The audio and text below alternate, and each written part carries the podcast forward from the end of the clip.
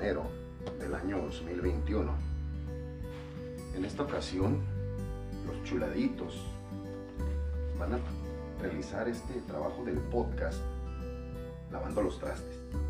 Así que va usted a escuchar ruiditos propios de lavar los trastes. Estamos en pandemia aún, semáforo muy rojo en Baja California, que su capital es Mexicali. Desde ahí le estamos realizando esta emisión de los chuladitos, la cual usted escuchará en el futuro. Muchísimas gracias a, a esta empresa fabulosa Spotify y su app estrella Encore, la cual permite la distribución del contenido. Y hablando del contenido, eh, muy contento su servidor chuladito. Y aunque mi chuladita no, no, es muy expresiva en ese tipo de sentido, sé que también debe estar muy contenta. Nos llegaron los estatus de lugares en los que nos encontramos en algunos lugares del mundo. Disculpe usted la redundancia de lugares con lugares, pero el lugar en el que nos posiciona usted, de acuerdo a la preferencia, eh, vamos bastante arriba, sobre todo en, Ecuador, liderando ahí en Costa Rica también. Ahí vamos, ahí la llevamos. No es esa la intención de ir liderando, sino darle a usted una, un buen pretexto para reflexionar con nuestra vida. Continuamos con la, el tema de la autoestima, que la vez anterior pues incluso eh, dejamos ahí latente la posibilidad de llegar a los orígenes de la vida y poder decir qué tan importantes somos. Y es muy importante poder establecer ese eh, destino de inicio, de origen, de pulcritud, de latitud de la vida. Porque si no sabemos de dónde venimos, ni quiénes son nuestros padres, pues ¿cómo nos vamos a querer? No vamos a saber quién nos quiere. Nosotros no somos Dios para poder obtener ese tipo de, sentimientos. Entonces, eh, vamos a, poder realizar un esquema muy amplio con el conocimiento de dónde venimos. Eh, la ciencia, a través de Charles Darwin o Charles Darwin, han intentado eh, dejar en claro algunas algunas expectativas sobre de dónde viene el género humano, todo el género humano, la especie humana. Y pues ellos llegaron, eh, Darwin y sus colaboradores, llegaron a la conclusión de que venimos del simio. Entonces, pues al, al estudiar algunos restos, por ejemplo, vamos a identificar Lucy, más longevo eh, hallazgo de restos aparentemente humanos. Ahí lo identifican como el, el, primer antecedente humano. Y pues honestamente, muy tosco, muy brusco, muy osco.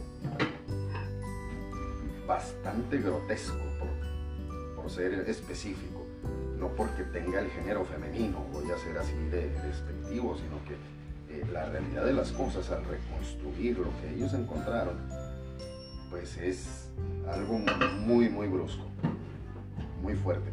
No digo que no hayamos personas así de, de, grotescas, pero pues para una idea general de que de ahí venimos, imagínense una evolución de ese sentido.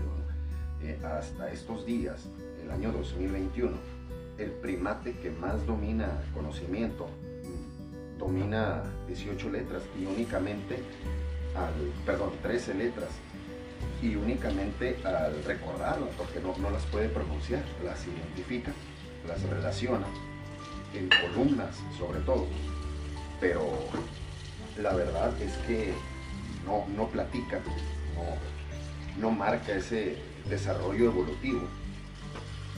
De acuerdo, obviamente, a los estándares de de evolución. Entonces, teniendo en cuenta que de acuerdo a la evolución, hemos nacido, esa es una teoría que pues desafortunadamente para Charles Darwin y para las personas que no se han preocupado en, en atender mayores lecturas, pues es una teoría que varios premios Nobel eh, lo han descartado, han dicho que pues eh, en realidad eso es un aspecto mínimo, que eh, no tiene fundamento. Y le reitero, lo que comentamos tiene, tiene un registro, así que usted lo puede buscar ampliamente y, la teoría del desarrollo de, una evolución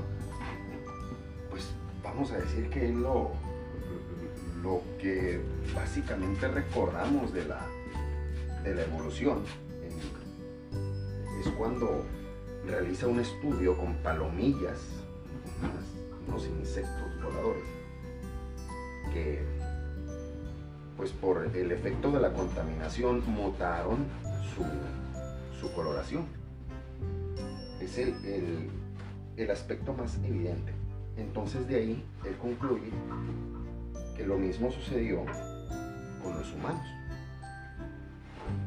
Desgraciadamente no hay, digo desgraciadamente para él, porque pues, nosotros tenemos muy bien definido cómo es que venimos y esa es una gran pregunta. ¿Cómo llegamos nosotros aquí? Bien, le, le voy a dar la explicación de nuestros primeros padres, Adán y Eva. Pues está determinado que es a través del barro. Entonces usted puede decir, yo no puedo venir del barro. No es posible que yo haya nacido de, de un barro y de un soplo. Bueno, déjeme explicarle que primero que nada, para Dios no hay imposibles. Eso es lo primerito. Lo otro es que eh, también me puede cuestionar usted, bueno, es que la, la Biblia no es un género histórico. Y en efecto, tiene usted toda la razón. La Biblia no habla nada más de un género histórico. Sí habla de, un razonamiento profundo. Y como tal, nosotros debemos entender la Biblia.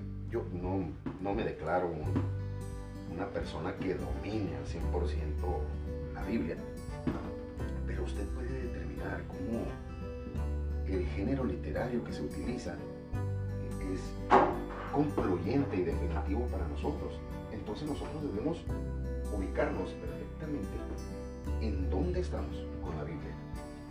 Y la Biblia marca diferentes tipos de géneros de literatura o literarios, pues, de cómo se utiliza la letra. Entonces, basándonos en la misma Biblia y en que del barro lo formó al hombre, le pongo la siguiente premisa. Job no existió. O Job sí existió.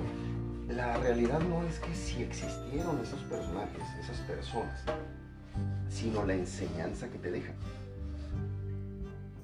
Entonces, eh, yo no estoy diciendo que la Biblia no diga la verdad.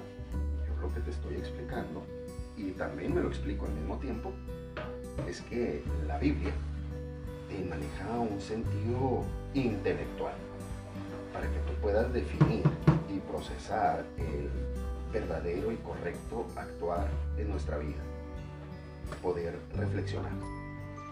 Entonces Jonás, el de la ballena, no existió tampoco. No se trata de eso, se trata de la enseñanza, de lo que nosotros podemos aprender como tal. Entonces, científica, física, química, biológicamente, te explico cómo es el barro. El barro es una materia mineral. Entonces nosotros entendemos que como materia, Dios puede utilizar lo que Él requiere y está demostradísimo.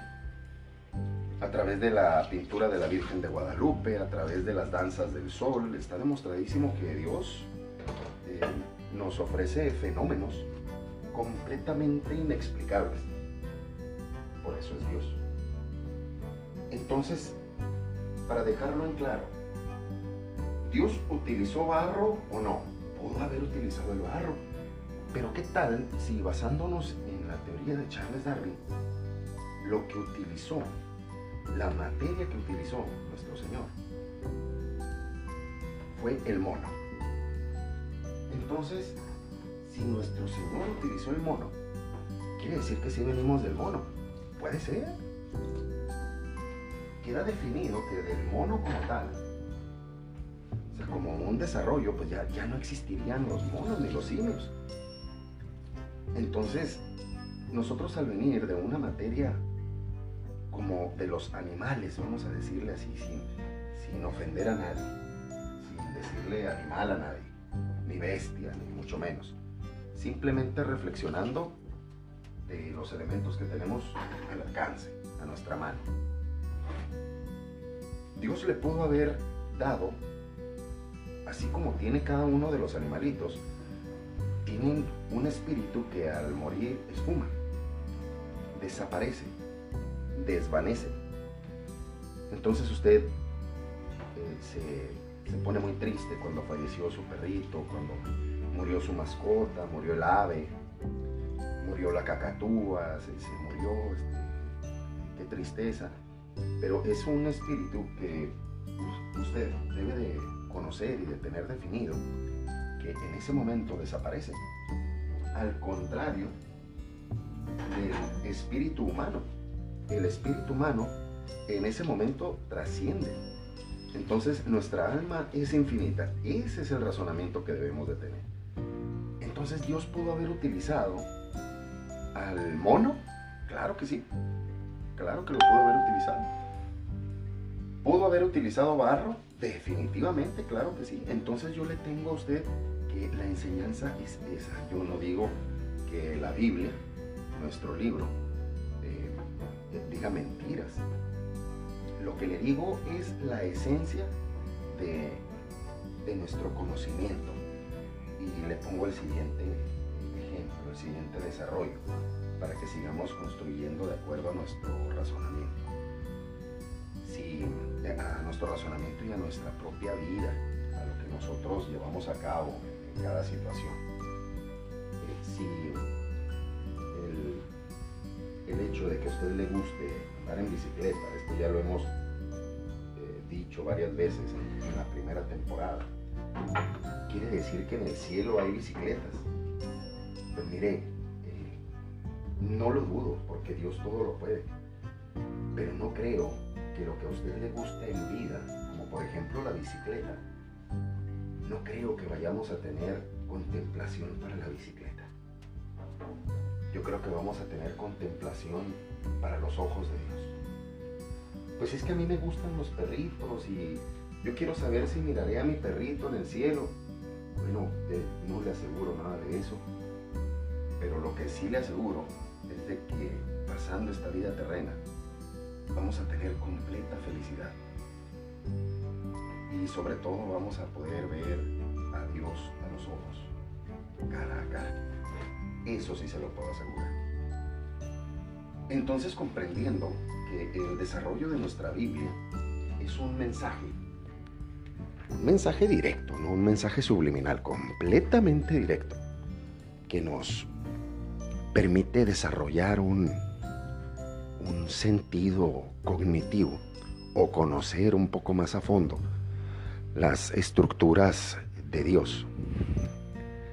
Entonces, si ya sé de dónde vengo,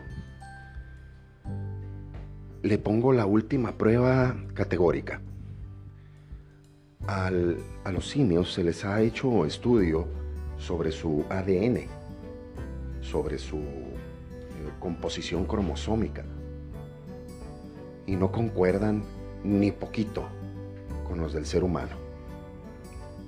Entonces, no a un simio que nació ayer, incluso a los estudios de Lucy. Entonces, nosotros podemos estar completamente seguros que la teoría evolutiva de Charles Darwin no es contundente. Pero del otro modo, a través de los fenómenos que nos ha presentado Dios Padre, sí podemos estar seguros de que Él nos dio un soplo de vida. Entonces, ¿cómo no amar? ¿Cómo no querer? ¿Cómo no poder distinguir con tanta ambición, con tanto desarrollo, el efecto de la vida? Entonces ahora nos vamos con Adán y Eva. Cuando podemos distinguir en, en Adán y en Eva que son los primeros seres humanos, también podemos distinguir perfectamente que se trata de un, de un género que nos lleva a la realización sobre todo del bien actuar y del comportamiento erróneo. Entonces al momento se identifican los grupos y elementos básicos del pecado. Entonces el, echarle la culpa, incluso echarle la culpa a Dios, ¿no? Dice, la mujer que me diste me, dijo que comiera de eso. Cuando apenas tiempo atrás estaba muy contento diciendo, esta sí es carne de mi carne. Entonces eh, tenemos que estudiar sobre lo que se trata, sobre la tranquilidad de lo que se trata de vivir nuestra, nuestra vida, nuestra vida terrena y saberla dedicar y ponerle énfasis directo al amor de Dios. Entonces, para los efectos del autoestima, eh, descartamos la teoría evolutiva de Charles Darwin, así de fácil, si usted gusta puede investigarlo, eh, y, además investigarlo con quien lo favorece. Eh, desgraciadamente, pues se va a dar cuenta usted que está muy, muy débil el argumento. Y en ese sentido, en ese prospecto y perspectiva que tenemos, que ya sabemos quién es nuestro Padre, porque tenemos la inteligencia, tenemos la gracia, tenemos el, desarrollo, eh, sobre todo evolutivo, incluyendo de los enfermitos.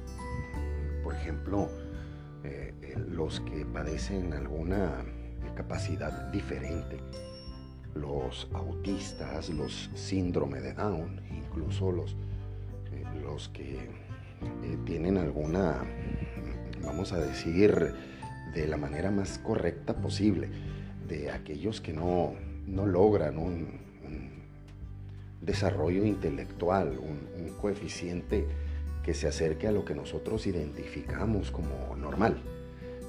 Eh, también vemos muchas capacidades de sentimiento, de, desarrollo, de, interés, de integridad, de reconocimiento. Entonces, en ellos es en los que nosotros nos podemos identificar como, como que somos personas que nos debemos amar, así, como tal. Entonces, retrocediendo un poco en el tiempo, con nuestro Señor Jesucristo. O probablemente adelantándonos porque andamos en el tiempo de Adán y Eva, entonces nos adelantamos al tiempo del Nuevo Testamento. Él dice, ámense los unos a los otros como yo los he amado. Entonces, por eso es interesante distinguir el autoestima. No dice, ámate tú mismo, ámense los unos a los otros, como yo los he amado. Y nuestro Señor es el mejor ejemplo de el autoestima. Incluso cuando lo golpean, cuando lo abofetean, Él no va y demanda a la persona, lo, lo enfrenta, viéndolo a los ojos, ya con su corona de espinas, ya bastante lastimado, y lo que le faltaba por sufrir aún, y le dice al soldado que lo abofetea. Dice, ¿por, qué me pegas? Si he hablado mal, dime en qué he fallado. Y si no, ¿por qué me pegas? Entonces le está diciendo que con argumentos le establezca el respeto al físico. Que, que no le ponga sazón de más a lo que de lo que se trataba. Debía tener el sazón efectivo, nada más. Y nuestro Señor lo sabía. Cuando eh, sucede en la última cena, le acababa de dar su propio cuerpo a Judas. Y Judas eh, estaba inquieto, estaba muy intranquilo. Y le dice al Señor, ve y haz lo que tienes que hacer, lo que vas a hacer, hazlo ya. No, se pone a discutir con él, ni a dialogar, oye, yo te he tenido, yo, yo te he enseñado. No es eso el autoestima. El autoestima es saber cómo enfocar nuestro cariño. Y él ya se estaba sacrificando por Judas, se estaba sacrificando por Pedro, que lo iba a negar. Él ya estaba asumiendo la responsabilidad de la autoestima. En silencio, no lo andaba cantaleteando. Entonces, en este enfoque de saber cómo es que debemos amar, cuál es nuestra perspectiva de amar, identificamos que no es lo que nos decía ni Tony Robbins, ni Miguel Ángel Cornejo, ni tampoco Jack Ma, mucho menos cualquier otro personaje que usted quiera anteponer, que dice, aquí están todas las herramientas para ti, este es tu muro, este es tu perfil. Cuando el Señor dice, este es mi cuerpo, o sea, Él se entrega y se entrega para ti hagan esto en memoria mía. El Señor trascendió el tiempo. Por eso es el Rey de Reyes, libre de pecado. Una más sobre la autoestima. Nosotros vamos a poder encontrar que nuestro Señor pues, nace de María y hay eh, algunas organizaciones. Que dicen que María era una mujer más como cualquier otra, que era eh, otra dama en el mundo, que incluso nuestro Señor eh, ni tan siquiera la reconoce como su madre porque le dice mujer. Bueno, con esto ya es un juego de palabras que debemos de estar muy atentos, que pues lo que nos dicen los hermanos separados tienen razón por haber caído en ese juego de palabras, pero en realidad, tomando la perspectiva de la Biblia, no es así. Hay que pensarlo, hay que razonarlo, hay que formar parte de este universo para poder distinguir, para poder adecuar plena y perfectamente de lo que se trata en las palabras de nuestro Señor. Entonces, ¿cómo va a ser María una mujer más para que ahí naciera Jesús? Naciera el Rey de Reyes, el Hijo de Dios. Esa mujer que desprecian las otras organizaciones o las demás organizaciones, porque eh, estaría de más eh, llegar a un debate al respecto, que lo conocen perfectamente los hermanos. Es muy prudente reconocer que Dios preparó en dónde iba a nacer su hijo. Lo preparó perfectamente. ¿Dónde quiso nacer Dios? En dónde iba a estar la llenura del Espíritu Santo. Preservó el cuerpo de María a través de la Inmaculada Concepción. Esto es, que ella ya había nacido libre de pecado. Entonces, esa es la Inmaculada Concepción de María. Por eso tenemos que entender con razonamiento pleno sobre lo que se trata. Nuestro Señor en su egoísmo no dijo yo soy Dios y, por ser Dios te voy a hacer esto. Se lo digo porque una de las bandas de las que yo le estaba hablando que utilizaban mensajes subliminales y de los demás que han dicho que eh, eh, retos contra, contra la, fama y la, grandeza de Dios han fallecido, pues es que les tengo una noticia, todos tenemos que fallecer. Incluso el Señor falleció para poder resucitar y que nosotros identificáramos en dónde está el hecho de la resurrección y la vida. Va a llegar el momento en que a todos nos va a ocurrir, incluyendo a su servidor, incluyendo a, todos nosotros que somos mortales. Nos va a suceder, pero para eso está el Señor, para que Él nos lleve al cielo. Tenemos que identificar el camino ¿Y yo para qué quiero ir al cielo? Pues para no ir al infierno. Estamos hablando de una pena interminable, si está marcada 15 veces en la Biblia por nuestro Señor que el infierno existe, 15 veces, o sea, no lo dijo una ni dos ahí escondidito, lo dijo 15 veces. Entonces, el infierno existe. Esa será mi autoestima. Buscar al Señor. Si me voy a casar, tenemos que orar para poder tener una buena vida. Si voy a trabajar, debemos de orar para tener un gran trabajo y poder realizar el plan de Dios.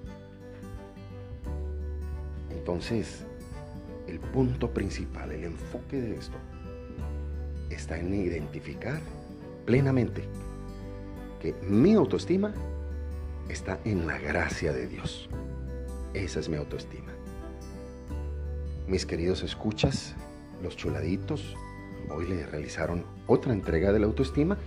Continuaremos con el desarrollo. Este viene pegado al, al anterior, al episodio 8 de la cuarta temporada. Y seguimos en pandemia, mis queridos escuchas. Gracias por invitarme a, estar con ustedes un ratito en, su espacio, un espacio inmerecido que le agradezco que nos permita compartir juntos sobre esto que tenemos que identificar cómo llegar al cielo. Mandamos un gran saludo a Polonia, a Venezuela, Colombia, República Dominicana, Puerto Rico, España, Estados Unidos, en México, en, la costa del Pacífico. Muchas gracias por, su preferencia, gracias por favorecernos así en los números, pero pues, no se trata de, llegar a, ocupar lugares muy importantes por uno. No, no, no, no. Es, una reflexión bonita para nuestras vidas. Y en la próxima entrega vamos a poder identificar cómo es que Dios nos respeta para poder entrar en nuestras vidas.